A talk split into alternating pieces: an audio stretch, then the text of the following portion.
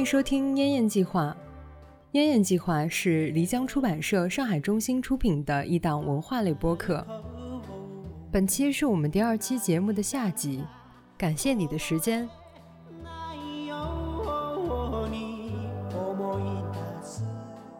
六十年代，在相当多的一部分日本人的这个意识里面，是日美关系从不平等走向平等的一个时期。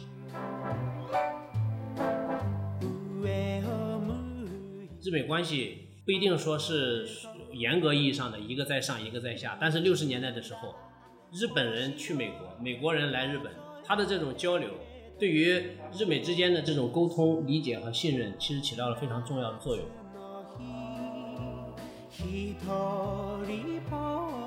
每次日本的首相，包括小泉也好，后来安倍也好，参拜靖国神社，日美国方面国务院发言人都说我们感到遗憾，为什么？因为这是这在挑战美国所建立的战后秩序。他经济力量强盛的时候，他可以有底气去说，然后我可以去买下哥伦比亚唱片，我可以买下帝国大厦。没有底气的时候怎么办呢？就转移到中国、韩国。今天的报告我觉得特别好，我收获很大。如果是稍微再早那么一个星期的话，可能对我的收获会更大一些。因为我上个星期啊，嗯，刚刚讲这个日本和这个朝鲜半岛的关系，因为我我花了很大的笔墨放在了朝鲜战争对日本的影响。呃，因为这这本书里面也。专门强调朝鲜战争对日本的影响，可能比一九四五年那个那个日本国宪法那个影响更大。因为现在日本的这个体制不是战后体制，有可能是朝鲜战争带来的那个体制。因为自卫队是在朝鲜战争的时期，呃，警察预备队嘛，还有这个海上警备队合在一起啊。五四年是成立了自卫队，但是实际上呢，这个自卫队我们都说它违宪。自卫队怎么来的？自卫队不是说因为日本国宪法颁布了之后自卫队出现的，是因为朝鲜战争的形势而成立了自卫队，包括这个防卫厅啊，包括美国在日本的驻留。如果没有朝鲜战争的话，我想假设啊，个人假设，没有朝鲜战争这么高烈度的这个热战的话，我想美国在日本的驻军啊，或者说军事基地可能不像今天这么多对啊。所以说，当然历史也不能也不能这么这个单纯的假设啊。那他这里面其实提了很多东西，我觉得可以作为我呃上周的课上的材料。我稍微整体说一下我的那个感想啊。这个书的题目叫《同盟的真相：美国如何秘密统治日本》啊。这里面非常重要一点就是秘密统治日本。然后它的这个日文呢，我觉得也基本上跟中文题目的意思是差不多的。我想说的是什么呢？如果是大家对日本多一点关注的话呢，可能会听到两个概念啊。日本人这个信教对吧？显教和密教，嗯，对吧？真言密宗，日本很早的时候就有这个显教和密教这个说法，就是说我们看到的东西是这样子，看不到的东西可能是另外一个样子。那么美国跟日本的关系，我们看到的可能是美日同盟，或者说有看得见的这个安保条约的框架下的美日关系，看不见的呢，可能就是这本书的作者要提醒我们注意的地方。其实很多时候，我们认为是常识的东西，但是呢，我们没有想过要把这个常识给它解剖，所以就不知道这个常识背后好像还有很多不正常的地方。这个不正常的地方呢，用这个作者的话就是说，这个方程式，方程式后面那个一个一个我们能看得见的东西，加上一个密约，密约啊，这种类似的密约。但是呢，日本政府也很聪明，他聪明在哪里呢？第一，他很少会。承认是密约，对，但是呢，他的一个立场，我觉得也没错。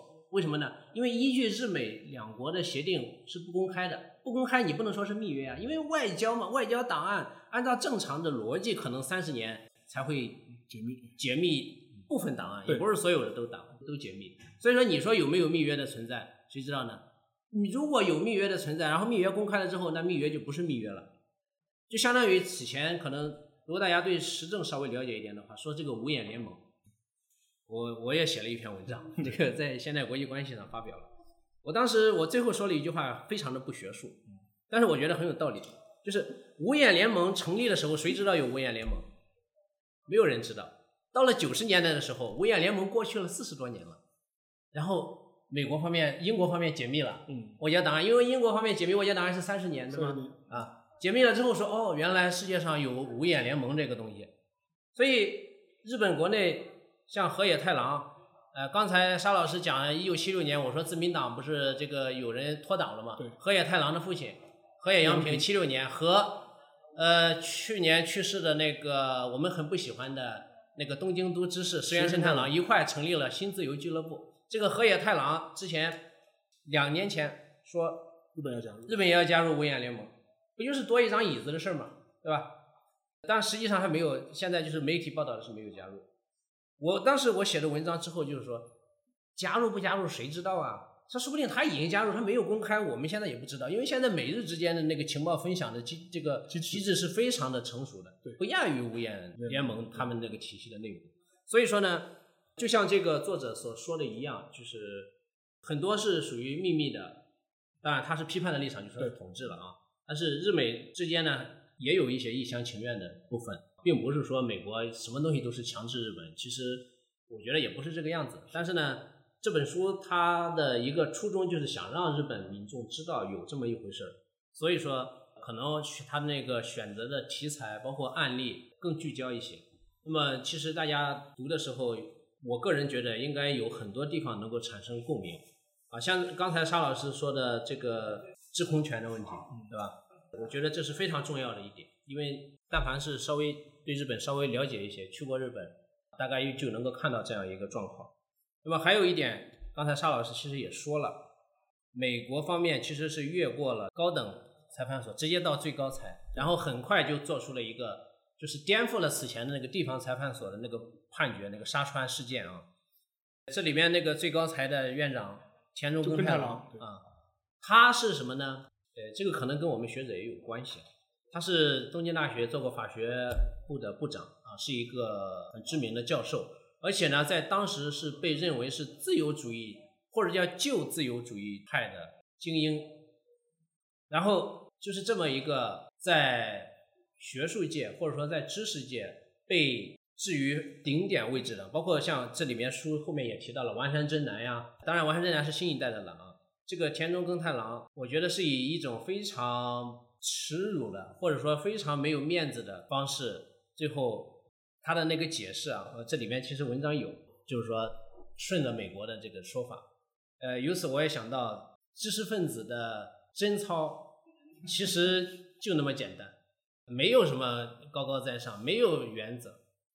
所以后来呢，像包括丸山真男也好，这个这本书里面的作者也在批评丸山真男。丸山真男本人呢是批评田中耕太郎，啊，说他们是 old liberalist，对，就是这个老老老一代老自由派派啊，他们是他自己，他对他自己不这么认为啊，呃就是说我们认为他是属于这个自由新自由派的知识分子。这是我读这本书的时候，我一个非常明显的一个感觉，因为田中耕太郎其实此前是一直是在学术的领域，后来是做了文部文部省的大臣大臣嘛啊，所以这个我也是非常有感触。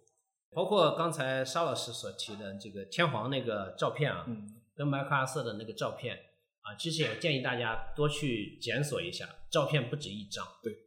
但是美国方面或者说让日本放出来的照片就是这一张，这一张呢是最能够突出天皇的卑微和麦克阿瑟的高大大。有一张呢，麦克阿瑟没准备好，麦克阿瑟显得比较那个，麦克阿瑟显得比较气场。天皇呢，天皇从来没有近距离拍过照，因为过去他是神啊，你不能离他距离太近。没有没有参没有参参照物，对他没有参参照物，所以呢，一拍照就把天皇给整的也很被动。后来媒体报道出来呢，感觉好像演出了一副天皇和麦克阿瑟，日本和美国关系非常好，但是实际上呢是美国是高高在上，日本是比较卑微的啊。你看这个天皇是手放在后面的，当然对这个问题其实有很多解读。战后美国在日本的存在有多大的作用？这本书里面呢，他给了很多条文，呃，密约也好，我们看得见的这个条约也好，我从学术的角度上来说，我觉得其实挺有意思。就是它这个条文，你你仔细去看一下，包括它的解读，其实能够给我们带来非常多的启示。怎么说呢？比如说《美日安保条约》，它提到了《美日安保条约》里面第五条，这个第五条就是美国有保卫日本的义务。这个保卫日本的义务，那我就有一个问题了，日本认为北方四岛是日本的领土，如果北方四岛有事了，俄罗斯怎么样怎么样？现在俄罗斯已经怎么样了，对吧？那么美国有没有义务去保护它？在座的有，你们认为有没有义务？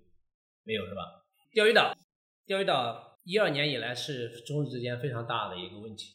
那么根据日本安保条约第五条，呃，美国有没有义务去保卫日本？对啊，这是非常好的一点。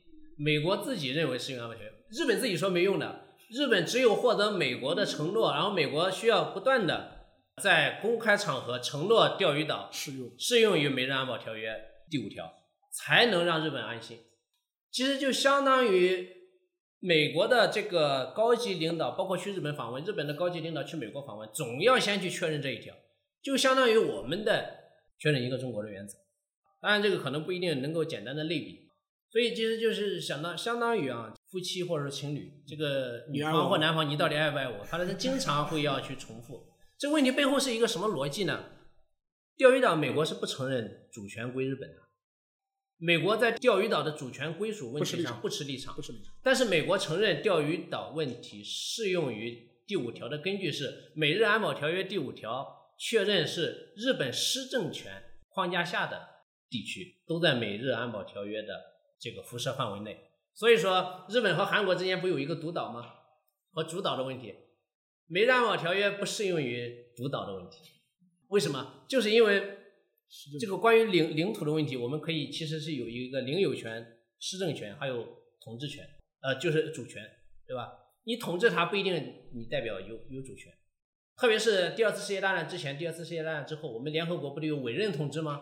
你有统治权，你能说主权是你的吗？所以冲绳这个问题一直没有说清楚，我觉得这是可能是一个比较重要的一点，就是我们从一些那个条文里面可能看出来的东西，或者说因为这个条文存在，呃，日本或者说美国可能会往这个方向去解释的，其实有太多。还有刚才沙老师所说的，我们不光说是空域、海域，刚才你说这个核辐射呀，包括那个呃，好好让给美国通行的便利啊。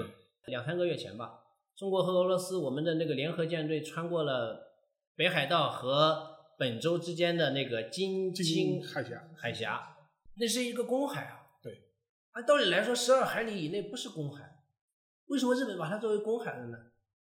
日本放弃这个对这个海域的这个所谓的海领海权，大概是七十年代，那个时候正好有一个佐藤荣作做了这个非核三原则：不制造、不持有、不进入。那如果美国的军舰如果经过了那段海域，它带了核武器，大家都知道的话，那这不是违背无核三原则吗？那日本说，那好啊，那我就不要这个海峡，方便通行。作为公海，作为作为公海，呃，日本其实放弃了四个，呃，四个还是五个公海，金青海峡是其中之一。所以说呢，啊，这也是说日本迁就美国的方面的一个非常重要的表现。当然，这个我这个书里面没说啊，我只是在。它的这个延长线上，我们来讨论一下美国和日本的这样的一个不正常，或者说美主日从的这这么一个关系。其他的，比如说这个沙川事件，刚才沙老师也说了，我们要怎么去看这这种美国在日本的这个存在啊？这个作者呢，他当然也有很多批判的部分，但是美军呢在沙川，当时它是属于利川，现在是利川市啊，呃，旁边还有一个福生，嗯。呃，现在横田基地是美国在日本的这个驻日美军总司令部的所在地，啊，那一带呢发展起来了。那么从客观上来说，确实是有利于当地经济、当地的经济的发展。呃，日本有一个十六号国道，当然我们可能跟我们关系不太大。十六号国道其实就相当于北京的五环，东京的外环，它把千叶、东京、埼玉。神奈川就是圈了一个圈，只剩下一个东京港那个地方，这个整个十六号国道是牵起来，宣这个连接起来的。那么十六号国道连接起来，带动了地方经济增长。其实背后非常重要的一点就是美军基地，因为前面横这个最南边的那个横须贺跟横田基地连连在一起，才能才能方便美国的这个横须贺是美国在日本本土最大的海军的基地基港地嘛。然后呢，总部又在横田，所以说呢。这样就形成了一个主观上是便利于美国，但是实际上客观上是是打通了日本，包括东京都市圈的一个非常重要的一个设计。因为交通是非常重要，所以呢，这方面也是值得挖掘的。美国和日本的关系里面，可能也未必有那么多，就是日本非常被动啊，美国非常主动。但是日本有时候呢，它可以利用弱者，就是用田中角荣的话来说，叫弱者的优势。你也可以利用弱者的立场去做一些能够为我所用嘛。这方面呢，呃，当然这个作者没有说，但是我觉得可能也是比较重要的一个一个侧面。这个是属于七十呃五六十年代的时候，一个一个的事件它堆积出来的一个成体系的一个解释啊。这本书的作者基本上他的重心是放在了五六十年代，对，因为很多的法律条文还有条约还有看不见的这个密约，基本上是在五六十年代开始的。还有最后一点就是六十年代啊，六十年代是日美关系成熟的时期，也是日美关系在日本人看来啊。当然，这个作者叫史部弘之，可能不这么认为。六十年代，在相当多的一部分日本人的这个意识里面，是日美关系从不平等走向平等的一个时期。但是六十年代起关键作用的是什么呢？起关键作用的，第一是日本国内的政治走向了稳定，像日语所说的，从政治的季节走向了经济的季节，这是非常重要的一点。这个池田勇人的贡献是非常大的。还有一点呢，就是呃，日美之间有了能够维系日美关系的非常重要的这种，包括赖肖尔呀，还有一些六十年代的时候，美国对日本的这个文化攻势是非常强的。现在可能大家如果是大学以上的，可能会听到什么中美是富伯莱特访问学者，那最早的时候主要是给日本的，日本的啊，这个基金会外交。就是美国的这个基金会在日本的文化攻势，从五十年代开始部署，六十年代进入到了全面的开放期、开花期。这个时候对日本的影响是非常大的。日美关系不一定说是严格意义上的一个在上一个在下，但是六十年代的时候，日本人去美国，美国人来日本，他的这种交流，对于日美之间的这种沟通、理解和信任，其实起到了非常重要的作用。赖肖尔是一个非常典型的案例，因为什么呢？因为赖肖尔之前驻日大使大多还是属于有这个武官或者说军方呃色彩的这个人物，那后来都变成了比较温文儒雅的这种学者，呃，这是我个人觉得比较重要的一点。那么赖肖尔是一个非常怎么说呢？非常有代表性的，我个人也比较。欣赏的一个外交官或者说学者，当然他的重心、他的定位还是学者这方面。而且在西方国家，包括加拿大也好啊，啊，他们在派驻到日本的这个呃外交官的这个选择上，非常注意怎么能够去把国家的这个大使能够跟日本民众之间实现这种沟通。这个是五五六呃美日安保运动六零年代之前啊，六一九六零年。之前的时候，美国方面其实没有意识到，包括美国国内也开始在六十年代开始把重心放在哪里呢？不光去看日本的自民党，日本国内共产党也可以交流，社会党也可以交流，左派的知识分子也可以交流。你不交流，怎么去让两个国家之间的关系实现通畅呢？所以六十年代的时候，美国对日本的那个外交啊，包括刚才我说的比较软性的那种文化外交，或者叫文化攻势。呃，起到了非常重要的作用。呃，赖肖尔居功至伟。对，而且在赖肖尔的主持下，美日之间六十年代有什么富士山高层的这种精英的会谈啊，还有这个香根香根香根会谈，都是美国之间非常著名的学者，可能也有政治家或者说就是这种类似的旋转门这种这种身份的学者。日本也是一样的，这种机制可能。对日美关系起到了非常重要的作用，这也是我接下来我也想研究，但是没有资料，嗯，去不了日本。呃，我也对财阀有一点点研究，对，就是说那个三菱呢，三菱银行、三菱重工和三菱商事是这个御三家，三菱的御三家。那么三菱重工的问题，这种大飞机它是百分之百的政府机密。我当时写文章做军工利益集团，做我想去采访。日本方面一看我是中国的身份，就拒绝。嗯我在日本，我在名古屋大学拿的学位。三菱重工的大本营就在名古屋，名古屋就是美国的西雅图。对，就是它的航空啊、火箭，然后飞机制造、重工、重工都在，主要是在名古屋。就这样，我我也去不了。这方面是比较谨慎的啊。技术这个这个层面，可能刚才你也说了，我我也说了。呃，目前来说确实是这个样子。现在三菱和呢，主要是日本方面那个军事技术合作跟美国是比较多。如果说是跟美国比较多的话，那就不太可能跟中国有合作的这个可能性，基本上就没有这个可能性。当然，三菱重工这方面做的还是不错的，哪怕是现在大飞机研制，呃，遇到了一些障碍，但是三菱重工作为日本最大的军工企业，在全世界仍然排名前三十左右。在斯德哥尔摩和平研究所那个那个白皮书里面，日本那个世界的军工企业一百强里面，三菱还是日本的第一。我会持续关注。然后我补充一点，就是说，日本的军工企业有个很大的问题是什么呢？就是说，就是全世界对日本的武器装备，它自己的武器装备有有个普遍的评价，就是说是就是价高，对吧？质量嘛还行。为什么会这样子？因为它的市场太小了。对。它不像那个其他国家一样，我造了武器是可以到处卖的。就说是像韩国，韩国这两年它的军工出口增长非常非常快。然后，因为日本的话，它毕竟还受一个战后和平宪法的一个束缚，它武器出口的话相对来说是比较敏感的。然后的话，一四年改了，改一四年改了。对，在此之前它是比较敏感，导致个什么结果呢？它每一代的武器研发的话，成本都非常高，产量呢非常低，因为它只能卖给自卫队嘛，它不卖给自卫队卖给谁呢？对吧？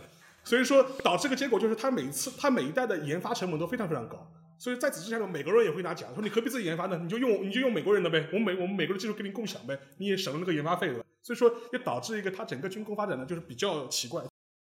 今年夏天的时候，共同共同社的一个新闻报道，就是说它解密了七十七零年代的七零年代初的时候，当时美军的一个一个报告，当时给日本政府提了这个诉求，然后当时日本政府也非常当回事，就是我们怎么样去修改这样一个检测的标准，让美美国的核潜艇能够更自由的进出港口。当然，我们现在可能想到的是它那个核废水排放的那个那个问题。相对来说，我们周边国家也比较关注。呃，这一块的话，其实如果你回到二零一一年那个三幺幺那个时间点的话，实际上面有的时候人的这种时间感是非常奇怪的。你现在讲好像三幺幺是很远很远的事情了，但实际上如果我们翻翻当那个时候的新闻，实际上当时。非常紧张的，在当时的话，觉得三幺幺之后，整个东日本要废掉了，就是说整个核辐射要废掉了。然后，然后当时包括美国在内的一群驻外使馆都要考虑要搬到 大阪去了。所以说，整个过程的话是非常非常紧张的。而且实际上面对于现在的那个福岛废堆那个处理，到现在为止的话，还是没有根本性的解决的方案。之前的话，就说你看那个报道，他的一个给的理由是说。核废水的存储罐已经太造的太多了，就是你去看当时的新闻照片，你就看到它那个呃原子炉旁边有一个个大的这种储水罐，每个储水罐都是非常非常巨大的，然后已经已经上千个了。他说再这样填下去的话就就没底了，所以说我必须要这样大海排放。实际上面你可以把它认为是一种，就说是整个核废水的储储量，我不可能无限制的造这种储水罐下去，所以说这个事情必须有一个根本性的这种处理方式来解决它。日本媒体吧，或者日本政府对这个事情的态度，更多我给我感觉，其实有点类似于这本书里面一种表态，就是说是，呃，解决方式的解决问题最好的方式是无视这个问题，就是说我们当中这个问题不存在，这个问题就可能就真的不存在了。然后，而且时间长了之后，对于普通民众来说，确实有一个脱敏的过程，就是现在已经没有人就是关心这个事情了。但实际上面，像这一次那个就是东京奥运会，去年东京奥运会，呃，他因为他为当时要东北振兴嘛。他有把几个赛场是放到那个东北去、福岛去的，福岛县去的。但是根据第三方的一些检测报告，就是那个绿色和平他们自己做了一个第三方检测报告，它那个辐射值确实是要比其他地方高很多。当然，他的说法是说我是在那个界限之下的，但实际上这个事事情存在，我觉得也是确确实实是存在的。所以说，我觉得更多现在来说，对于核辐射的那个海水排放问题，更多是类似于出于这种心态。所以说，我觉得，因为对日本政府来说，这个事情你必须解决。我的，我就是我所见到的储储储存罐，我当时的说法是到今年的年底的时候，好像就已经放满了，就不没有不能再不能再放了。那我不排不排大海干嘛？怎么办呢？就是我也没有更好的办法去处理这样一个问题。所以说，我觉得可能更多是这样一种心态。补充一点点，日本人对核的敏感当然是广岛、长崎是开端。在那之后呢，日本的渔民还长期受到美国的核辐射，间接或直接的核辐射。对，所以日本方面呢，其实包括舆论啊、媒体老是批评美国。对，这也是美国对日本很不满的一个原因。在那之后，直接受到那个核辐射的是当时美国在太平洋有一个核试验，正好日本第五福龙丸渔船，渔船经过，然后渔民被辐射了。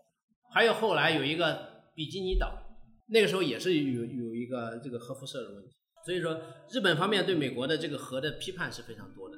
但是政府呢，这方面确实是跟日本人民可能没有走在一块儿，就是在涉及核的问题，包括对美国放宽一些这个准入呀，还有刚才我所说的，对吧？美国的这个核潜艇进来了之后，日本说我不能，我不知道美国到底有没有，他说是核潜艇，它里面有没有我不知道。所以说呢，最后的结果就是通行，啊，就是是变成这样的一个一个状况。那么我们现在这个原子能、核能发电，呃，日本是今年刚出来一个要重启，大规模的重启原子能发电。当然，对日本来说，这是一个没有办法的办法，因为什么呢？因为现在能源危机这么严重，俄乌冲突影响还在持续。如果不重启原子能的发电的话呢，日本接下来可能这个物价呀各方面要受到很严重的影响。日本老百姓都知道原子能重启是没有办法的事情，都认为很重要，应该重启。但是呢，现实上呢又很难接受，因为它有核的历史记忆。还有呢，我我看到很多舆论调查说，你同意重启原子能吗？他们说，哎呀，日语有一个叫“西卡塔卡奈”，没有办法，没办法重启。但是呢，日本人又很聪明，不希望我周边有，都希望把原子能什么发电站弄到一个什么地方去，就相当于那个废旧的电池处理厂，不希望在东京，放到哪一个村子里面？村子里面的人没有利益吗？没有没有诉求吗？就是说，你你放到村子里面，这其实就是一个功利主义的问题啊。两三个人的利益受损，跟两三百个人利益受损都是受损啊。但是呢，日本政府可能选择的就是这样一个方式。再稍微补充一点，就是美国是不不希望日本有核武装的。就像安倍所说的，他当然已经去世了。他说日本和美国要核共享，对，这是不可能的。日本和美国关系再好，美国是不会允许在核的问题上、核武器的这个问题上有共享的。核共享意味着至少美国要承认日本的大国地位，承认大国地位，那是不是我们原联合国里面官方承认的大国只有五个，只只有五个核大国，其他的你事实上有，我不一定承认你有，印度、巴基斯坦、以色列。所以说呢，这个问题后面牵涉到更多的，不光是美国要不要承认日本这个有核国家或者说核共享的这种地位，这个跟英国不一样啊。对，英国英国的这个原子能发展是在美国的承认或者说共享的前提下成为了有核国家，这一点其实也突出了美日之间不对等。对，然后的话就是那个，我觉得你可以去看一四年的时候，当时日本有一个片子叫那个《真哥斯拉》，新国际拉，他那个片子的话，就是其实你可以把哥斯拉就引把它想象成一个核的隐喻嘛，核核核的一个隐喻嘛，因为实际上面它当时的设定就是它是一个吞噬核废料变成了一个怪物，它最后的结局就非常有，我觉得是非常有象征意义，这就是说。日本人想尽办法打不过哥斯拉，美军也打不过哥斯拉，最后是通过一个化学试剂把哥斯拉冻住了，让它暂时停止机能的。但是这个东西呢，一直就一直停在东京的市中心，似乎赢了，但谁也不知道这个哥斯拉什么时候会醒。这是这个结尾非常的有隐喻色彩，所以说很多人当时觉得安野秀明拍这个片子的话，某种程度来说似乎是在影射像福岛或者这样核的这样一个阴影，就一直在那个地方，对吧？所以你也不知道现在这个危机似乎是解决了，但你不知道什么时候会再来。这个隐这个隐喻感非常强，所以说我觉得可以找来看一看。建议从第一代哥斯拉看，因为第一代哥斯拉的第一代哥斯拉就是直接映射刚刚我想的那个第五福罗丸事件。对对对，就是除了这个作者所说的我们不知道的什么东西，其实有一些日本人都知道，都知道，只不过呢没有公开说，通过电影，通过其他更委婉的艺术形式展现出来了。五六十年代的时候，日美之间的很多问题，电影体现的非常的明显。有还有一部电影是金村昌平，他五十年代拍拍过电电影叫《朱与军舰》，非常有意思。为什么《朱与军舰》很奇怪嘛？他就是讲那个呃横须贺的那个美军基地那边，就是很多当地的日本的这种普通青年，他怎么样在战后讨生活，就是去捡美国基地里倒出来的垃圾，然后就用那个下脚料去喂猪，然后养然后卖猪赚钱，所以叫朱朱与军舰嘛。他就是他这个片子本身是似乎拍了一个社会的边缘的这种青年人的这种求生的过程，所以可以找来看一看。大概也是五十年代时候拍的。但是还有一个就是可以接一下，就是虽然这本书它是基本上采取一个批判的态度来看美国对日本的一些控制啊，或者是一些政策，但实际上面其实你说这种事情日本人他没这个意识吗？其实或多或少也有。但是更多时候，我觉得现在对日本的政府也好，或者是对他的一些民众来说，更多是处于一个那不这样怎么办呢？那不这样怎么办呢？就是我我不靠美国怎么办呢？我靠谁呢？谁能让我依靠呢？对吧？这也是一个几十年累积下来的一种社会结构，因为它这个社会结构本身其实已经是奠基于这样一种日美关系的。你要把它推翻，我知道不平等，我知道有很多从属的地方，有很多不公平的地方，但是这些东西似乎成了一种必必要之恶。我不这样选择的话，我没有更好的选择。其实，在很多日本人心里面，其实是有这种想法。他说我知道美国人做的很多事情啊，不是很地道的。然后，甚至我最近在看那个，就是也是。也是同一个导演吧，就是拍真哥斯拉的，最近拍了一部真奥特曼的，当中也要黑一下，就是美国人对吧？在现实政治这个层面的话，实际上面来说，这是一个回避不了的一个问题，就是你不选择美国，你选择谁？这可能是一个很现实的考虑。王老师提到过，就七八十年代日本经济泡沫经济最最好的时候，当时石原慎太郎不写过一本书嘛？日本日本可以说不，后来九十年代中国人也信了，中国可以说不，对？但但之后那个时候，其实有些日本人他确实是有这种心态的。为什么当时日本人冲到美国去爆买，买一大堆美国的企业，买日本、美国地、买过美国地皮，要买下整个美国？实际上面是这种就就是这种初期的心理。我们经过了三十年，日本经济崛起了，对吧？虽然我们经济政治上面不不及美国，但是我们经济上已经崛起了，我们胜过了美国，我们可以去美国爆买。所以说，当时这种这种自豪感或者这种情绪是特别特别旺盛。但是只可惜，就是九十年代之后，它泡沫经济破灭之后。整个日本人呢，他一种社会心态又经过了一次大的一个过山车式的一个转折。但是你前面提到这种自豪感的出口，实际上我觉得他们他们在八十年代已经经历过一次。就是说他这个出口啊，就是我简单的理解就是民族主义，对对吧？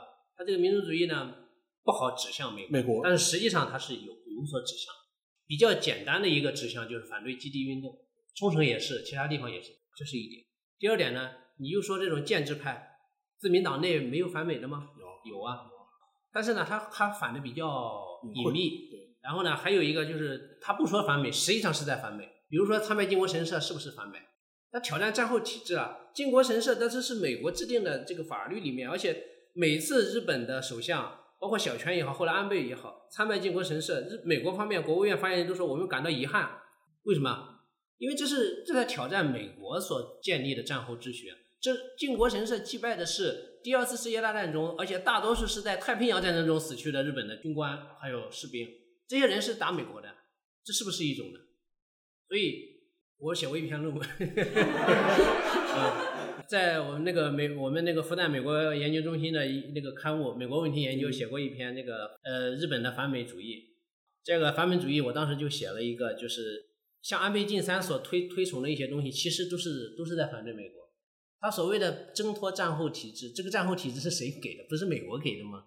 你当然你去挣脱这个东西，你你不是反美吗？也是反美，而且有一些有一些反美其实是无意识的反美，对，就是日本人都不知道是自己是在反美啊。日本的反美主义其实有隐性的，也有显性的，它有有意识的，有无意识的，就是我们无意识的，可能你的很多指向是反美的啊，这是一点。第二点呢，就是刚才沙老师所说的。他经济力量强盛的时候，他可以有底气去说，然后我可以去买下哥伦比亚唱片，对我可以买下帝国大厦。没有底气的时候怎么办呢？就转移到中国、韩国。当然，他军事上各方面我们也能看到的，有一些我们可能不一定能够意识到的是什么呢？就是他还会去塑造日本很厉害，对，然后把中国、把韩国贬低一下。我之前其实我也在说，就是包括这种排外的的这个气氛，他排的是谁呢？排的主要是在日本的韩国人啊、朝鲜人，包括在日华人。他为什么要排外呢？这是优越感。这个优越感呢，只是不是针对美国的。呃，以前去日本的时候，你去那个那个书店里面，你可以看到这个日本的书店很显眼的位置。这个 bestseller 里面，它摆也摆的显眼的位置，第一，贬低中国，贬低韩国。总之就是说，批判中国、韩国呀，这叫什么？嫌中反华啊，反韩。或者说反中咸韩呃的那个书是非常多的，这种畅销书。呃我当时我我也写过文章，我就批判说，这些写这些批判中国韩国的人的这些书都没来过中国，中文都不一定会。但是呢，他只要写这种书就畅销啊，出版社喜欢做。还有一点是什么呢？最近越来越多的夸日本的，乌兹库西什么什么你你后呃那个日语叫霓虹 sky 啊，就是你们可以看到那个很多电视台现在都在很多都是用外国人的嘴来夸日本啊，对，就是找那个你们如果是仔细观察的话，有个一个美国人，当然在日本生活叫吉尔伯特，嗯，他写了很多骂中国、韩国，然后夸日本的那个书，说日本那个匠人精神呀、文化呀、传统啊、素养啊各方面都很高。他就是利用这种落差来平衡自己。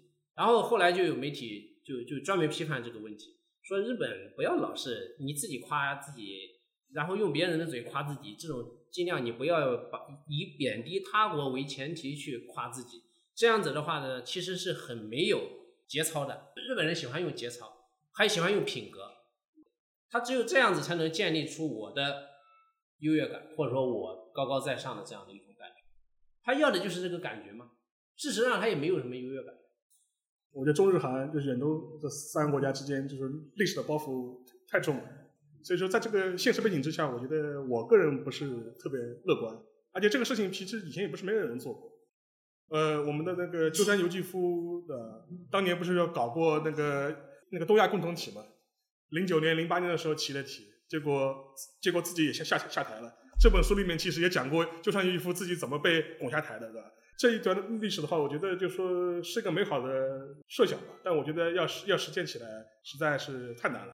别的不说，到现在为止，中日韩共同市场都还没有达成，你还更何况谈这种别的事情了。所以说，我觉得总体来说，我觉得还是任重道远。就跟前面就举的例子一样，因为站在站在美国的角度，他是不希望你们出现这种情况，他绝对不希望你们出现这种情况。你们就应该日韩就是应该纳在我的远东的战略体系当中去。只不过日韩之间也是因为有历史原因吧，所以说呃最近这十年，美国人想的办法就是要日韩之间就你们自自己内部不要吵了，沟沟理顺了。这是这是一个大的一个背景，所以说我觉得只能说是我们作为一个东亚人嘛，肯定是希望有这样一个可能性，但是现实还是比较严峻的。呃，基辛格本人是不喜欢日本，对，但是我们所了解到的日本的、美国的一些比较重要的在涉及东亚问题上，或者说涉及东亚问题的专家，专家。基本上对日本都是有好感的。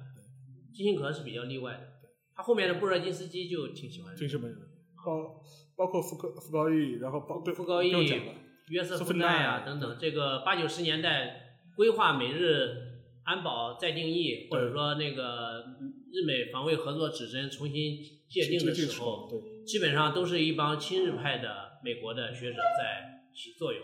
当然，这些亲日派他这个背景啊，要么是在日本有过学习、交流、访问，要么他太太是日本人。呃实事求是，确实是这个样子啊。人和人之间，如果说有这样的这种渊源往来的话呢，有亲近感是很正常。呃，确实是有这样的一个亲近感。当然，这个亲近感呢，其实也没有让日本人很反对，或者说很反而会觉得挺好啊。比如说他前任那个大大使是肯尼迪的女儿嘛，这就是一个非常好的维系国家和国家之间关系的一个一个渠道啊。所以说呢，从这本书大家，我我是觉得作为读者应该知道美国和日本对日本的这美国对日本的这种压力啊、统治啊这种不不平等的一个一个侧面。当然，呃之所以这本书能够出彩，就是因为第一，包括日本的读者啊，我们的我们的读者可能很多时候能够意识到了，说美国老是压欺负日本啊，日本人呢就是说美我知道美国在欺负我，但是呢，基本上是接受这个现状。所以说呢，这个作者这本书在日本是作为一个畅销书书卖的很好，就是说把日本人为什么会顺从或者说接受这种美主日从的这种现状的后面的一些结构性的东西给它拎出来了。这有些日本人是不信服的，说你这写的东西有什么根据啊？然后这这本书大部分时间作者都在找根据，对啊，我觉得这个可能还是跟战后的模式不一样。我就跟我一开始讲的，因为日本是美国单独占领，德国不是单独占领。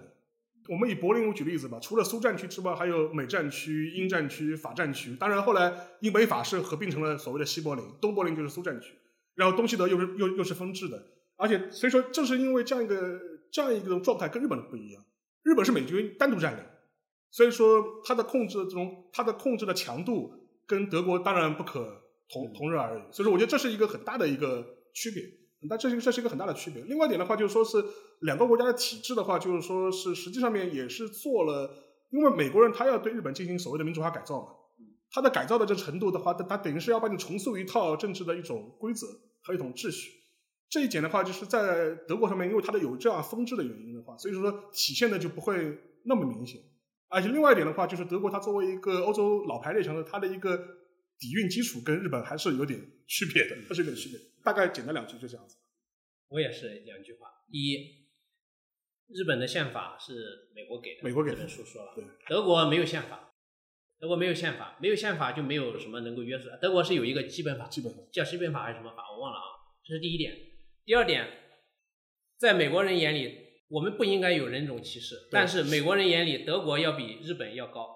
对，是因为希特勒的这个执政的时期，他有很多德国人，包括犹太人去到了美国，对美国的这个政策影响更大。但是呢，日本不行，日本和美国开战的时候，日本人都被关起来了。对啊，就你有日本日裔背景的人，这是这是一个非常重要的一个。刚才您提的问题呢，其实是比较政治学研究的一个非常重要的对象。对象比较日本和德国，包括美国对日本和德国的这个统治。德国是被纳入到了欧盟、欧洲的这个多边的框架。日本呢，美国在亚洲的辐射是双双边的，美日美韩，它没有一个多边的框架，所以说呢，就突出不了日本在这个多边框架里面有多重要。但是呢，德国在欧洲的这个多边框架，美国在。欧洲的多边小伙伴里面，德国是非常重要的。